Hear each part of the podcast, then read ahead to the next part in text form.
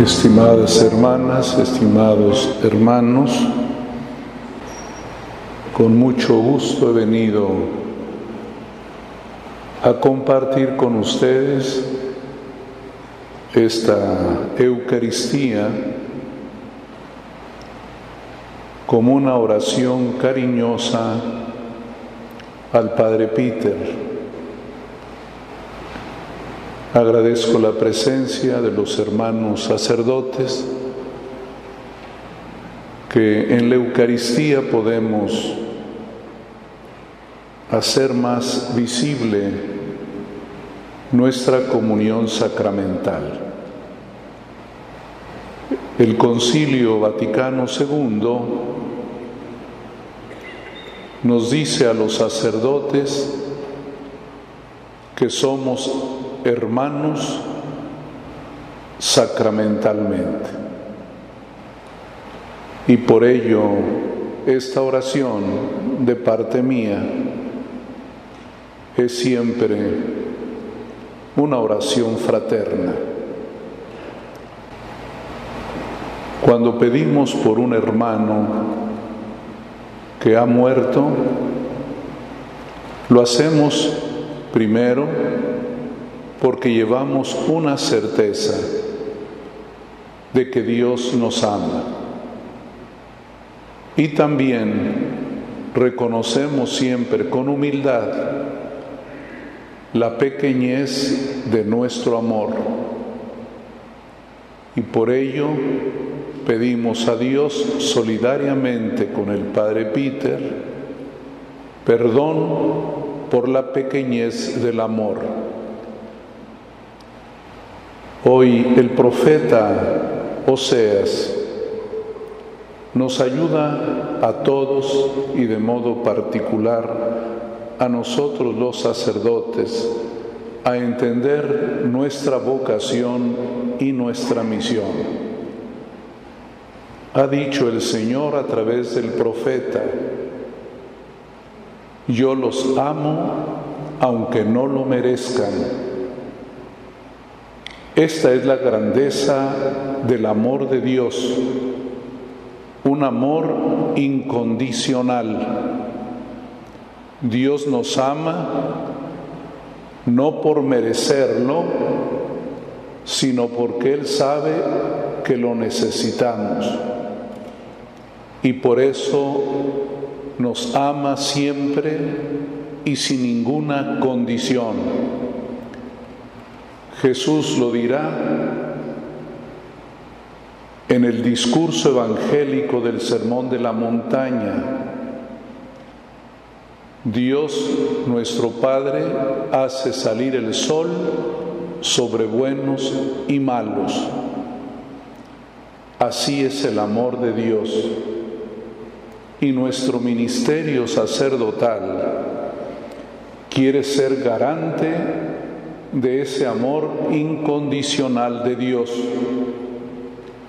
Por eso el Papa San Juan Pablo II nos decía que el ministerio sacerdotal es amoris officium, es una tarea de amor, una tarea primero para que nosotros expresemos el amor recibido pero también para que ayudemos al pueblo, a la comunidad, a amar a Dios.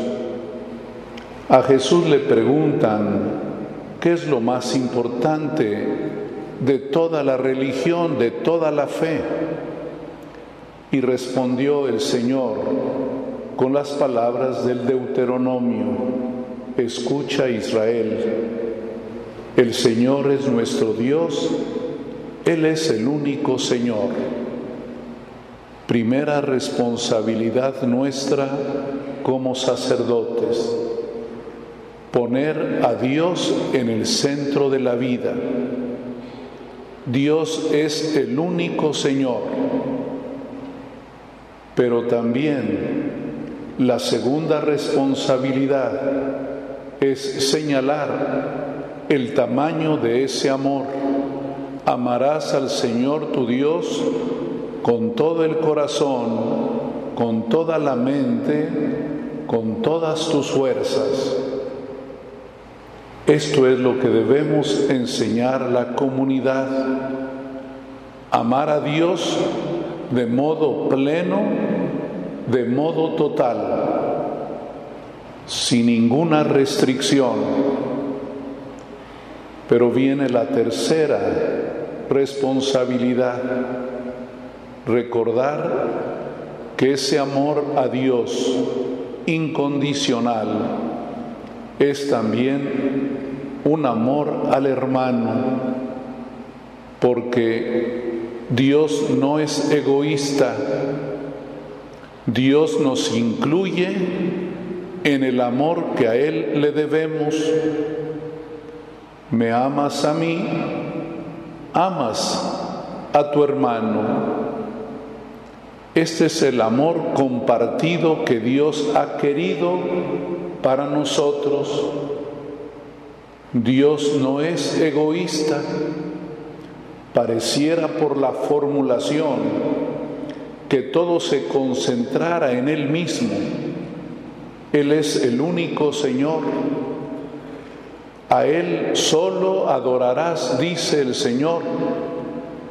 Pero si el Señor quiere que concurra el amor de todos nosotros hacia Él, es para que ese amor sea expansivo para todo ser humano, porque solo Él sabe repartir bien el amor, solo Él tiene los criterios amplios del amor, porque Él ama sin condición. Él ama con gratuidad. Tal vez nosotros, si fuéramos los repartidores del amor, a alguien podríamos excluir pensando que no es digno de recibirlo, pero el Señor, rico en misericordia, es espléndido con todos, inclusive con aquellos que no lo quieren, inclusive con aquellos que son adversarios o enemigos. Puedo decir que Cristo no tiene enemigos de parte suya. Cuando muere en la cruz dice, perdónalos no saben lo que hacen. Él nos quiere tanto que nos disculpa, que nos declara inocentes sin serlo, porque su amor es total, es definitivo. De este amor y de esta misión fue partícipe el padre Peter y ustedes que lo conocieron, que lo trataron, que lo quisieron, saben que cumplió con esta responsabilidad. La primera, de hacer presente que el Señor Dios es el único. No hay otro fuera de Él. Que Dios a Dios se le ama con toda la vida. Y que ese amor a Dios tiene siempre que ser al hermano, al prójimo, inclusive aquel que no te quiere, aquel que no te acepta. Vamos a pedir en esta Eucaristía que el Padre Peter sea receptor de ese don incondicional de Dios, porque Él fue el que puso la premisa a Dios. Él dijo, yo te amo aunque no lo merezcas, y le tomamos la palabra al Señor porque así es. Él nos quiere mucho y Él nos ama sin merecerlo y nos ama porque nos ve tan pobres, tan necesitados de su amor. Que nuestra oración llena de afecto al Padre Peter la pongamos en este altar en el que Cristo integra a su amor todos nuestros afectos y todas nuestras intenciones. Vamos a pedir por el Padre Peter que gastó su vida en esta tarea sacerdotal, la más bella, Amoris Officium, una tarea de amor.